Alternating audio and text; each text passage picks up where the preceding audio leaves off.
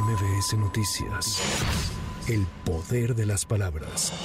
Durante la conferencia matutina, el presidente López Obrador aseguró que desde el 12 de mayo, día que concluyó el título 42, hubo una disminución del 50% del flujo migratorio ilegal. El jefe del Ejecutivo Federal señaló que el problema migratorio no se resuelve militarizando la frontera o colocando boyas, como lo hizo el gobernador de Texas, Greg Abbott. Lo que se llevó a cabo de abrir este conducto, de permitir hacer trámites para llegar legalmente a Estados Unidos y los programas de apoyo a los pueblos de Centroamérica y del Caribe que está llevando a cabo Estados Unidos y México, atendiendo las causas. No se puede resolver un problema migratorio que tiene raíces sociales con medidas coercitivas.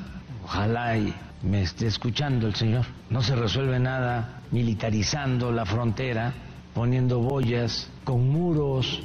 El subsecretario de Salud, Hugo López Gatel, descartó que México esté en alerta por el incremento de casos activos de COVID-19. Luego de que la UNAM recomendó regresar al uso de cubrebocas, López Gatel indicó que el enfoque de la universidad es considerar la protección de su comunidad ante el inicio del próximo ciclo escolar. El cubrebocas siempre tiene una utilidad, lo hemos dicho una y otra y otra vez, para reducir la probabilidad de que una persona infectada por cualquier virus respiratorio, incluyendo SARS-CoV-2, pudiera propagarlo a otra persona.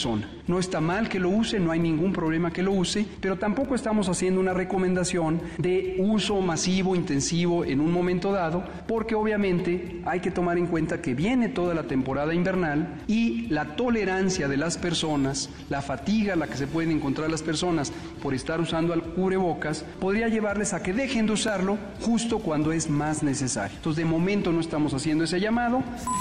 Anoche en el municipio de San Nicolás de los Garza fue asesinado Ricardo Flores Suárez, director jurídico del Congreso de Nuevo León. Testigos señalaron que sujetos armados dispararon en varias ocasiones cuando el exdiputado federal del PAN terminaba de jugar fútbol. En julio se cometieron 2.204 homicidios dolosos en todo el país, con lo que se ubica como el cuarto mes más violento del año. Esta madrugada la depresión tropical E se intensificó a tormenta tropical Dora y se ubica a más de 560 kilómetros al sureste de Manzanillo, Colima. Se prevé que mañana Dora se convierte en huracán categoría 1 y continúa su desplazamiento lejos de las costas mexicanas. Para hoy se prevén lluvias intensas en estados del sureste de la República. El Sistema Europeo de Información sobre Incendios Forestales estimó que hasta el 22 de julio de este año, los incendios han dejado en cenizas más de 182 mil hectáreas en toda la Unión Europea, 40% más que la media registrada entre 2003 y 2022. Las altas temperaturas han afectado de manera significativa el turismo e incrementado la contaminación atmosférica por la gran concentración de monóxido de carbono. Para MBS Noticias, Giro Montes de Oca. MBS Noticias. El poder de las palabras.